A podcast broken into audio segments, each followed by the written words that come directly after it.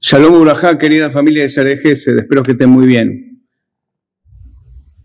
Estos días nos unificamos en todo el mundo y nos aseguramos que aún hasta el Yehudí más alejado, o que no decía el Shema Israel, lo recite, lo sienta, y vamos a aportar un poquito nuestro granito de arena, como se dice, para por lo menos entender un poquitito más de lo que ya creemos que entendemos.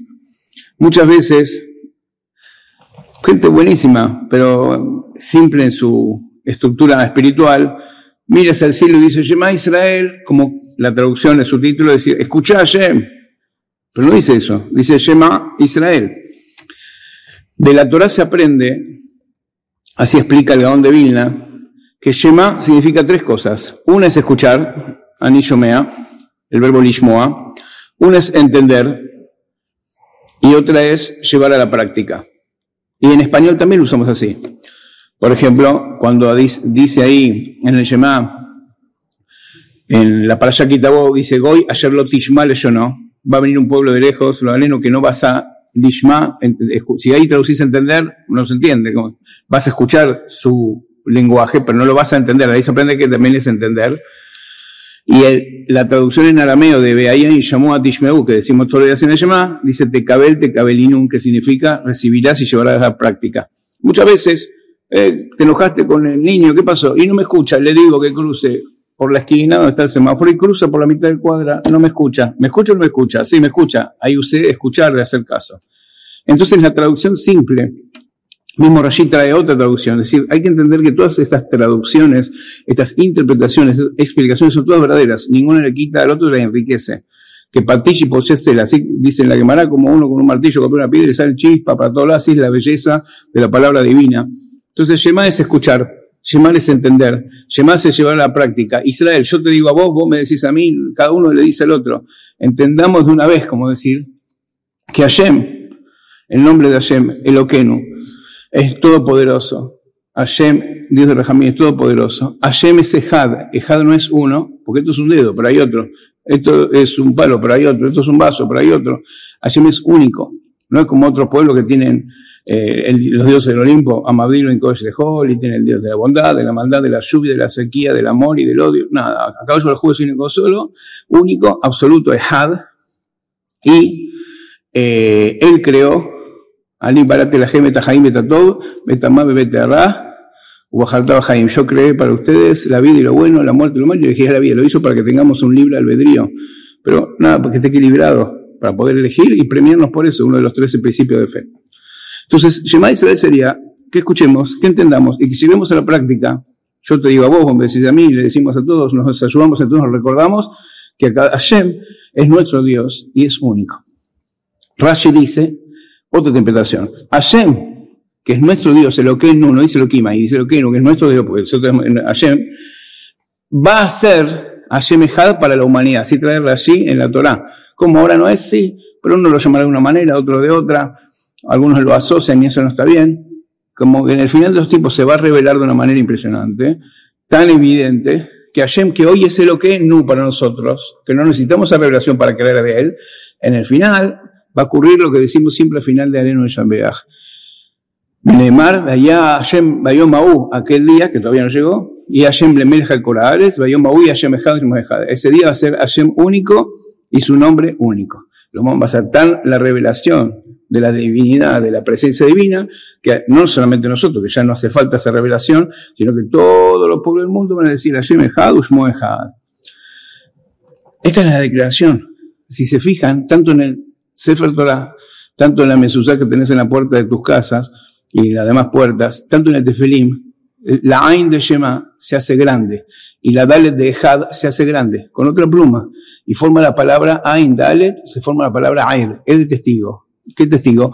Cuando cada uno de nosotros dice Shema, recita Shema, siente el Shema, está siendo testigo de la unicidad de Hashem. Y hay otra explicación maravillosa, maravillosa que trae el Midrash Tanjuma, que, como dije en un principio, enriquece todo esto. No anula ni borra de un plumazo, todo es belleza, todo es real. Siempre que tenga base en nuestras sagradas escrituras. Y mirá qué lindo, el mismo pasuk visto de otra perspectiva. Te invito porque es maravilloso. Resulta que Jacob vino, próximas para Shiot, baja a Egipto por orden divina, él no quería ni ir, reúnen los hijos, pone una yeshiva primero, lo mandó a Yehudá, a Leorot, Leorot son las letras de, Torah, puso una yeshiva, eh, bendijo y asemejalo en que Efraín bendijo a sus nietos, porque los vio que aún en un lugar hostil crecieron como Yehudim, y así dijo Bejá y Barej Israel, así que sea la verajat para todas las generaciones, que aún estemos en un galut, en una diáspora, en una situación no tan con viento a favor, nos mantengamos Yehudim como supo hacer Yosef con la Torah de Shemba Eber que aprendió de su papá y supo transmitir a sus hijos y así hacemos todos los viernes verajar a nuestros hijos. Entonces, Jacob vino, dice que llegó el momento de despedirse de este mundo. Tenía esos 147 años y reúne a todos sus hijos, los manda a llamar. Y él ve que no tienen jet, que no tienen pecado, que a pesar que vendieron a Yosef, ayer lo perdonó, eso igual no sabía, no sabía, pero no tienen jet en una forma muy profunda. Jajamí me explican que si vos pones, miran un papel, pones Reuben, Shimon, Levi, Yehudá, Isahar, Zebulun, Gada, Dan, Naftali, Yosef, Benjamín, pones todas las tribus, la letra Het y la letra Tet, que forman la palabra Het, aunque falta la Ales también que se pone en Emacoler, como dice, no está. Entonces dice, uy, no tienen Het, no tienen pecado, son merecedores de que yo, Jacob, les revele a ellos un secreto. ¿Qué secreto? La fecha que va a venir el Mashiach. Vengan. Cuando se ponen todos, Rubén Shimon todos los doce tribus, sus doce hijos al de la cama, que él tenía esta inspiración divina, vengan que les voy a decir, dice la Torah. Cuando venía Mashiach, de repente, los empieza a les empieza a bendecir con crítica, decir, Rubén, no seas tan nervioso, no seas así, al final la, la, la verajá, la crítica para crecer es una verajá, y lo bendice para toda la existencia del mundo, a cada uno y uno. Ahí la para allá aquí.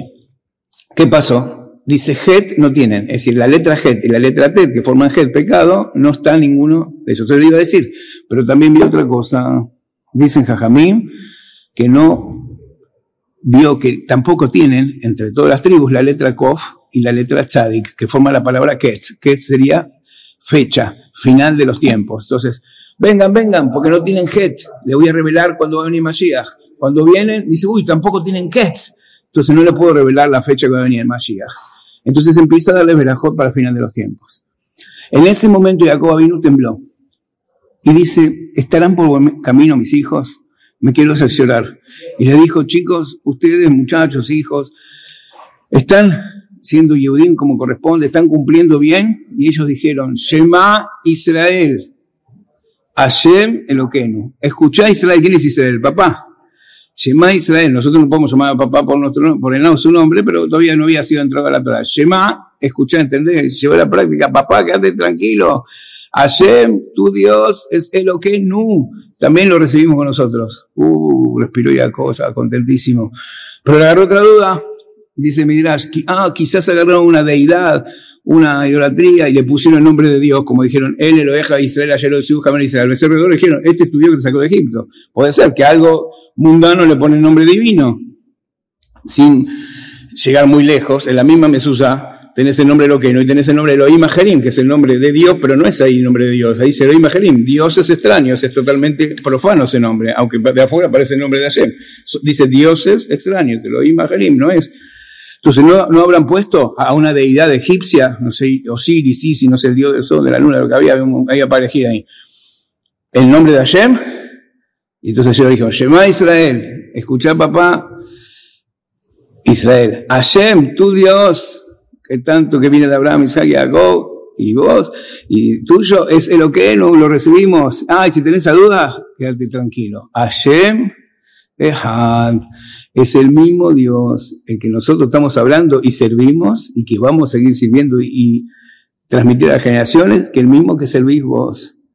Y dijo Jacob, Baruch, Shem, que vos bendito sea el nombre de Hashem para siempre, y después se fue su llama tranquilo de la continuidad generacional. Así que cuando digas el Shema y acompañes a tus hijos a decirlo, y aquel primo y aquel alejado, aquel Yehudi, hermano nuestro, que no lo dice, que manera que estás transmitiendo la continuidad del judaísmo para siempre. Amén. Que Hashem mande shalom al Col Israel, Bru, amén.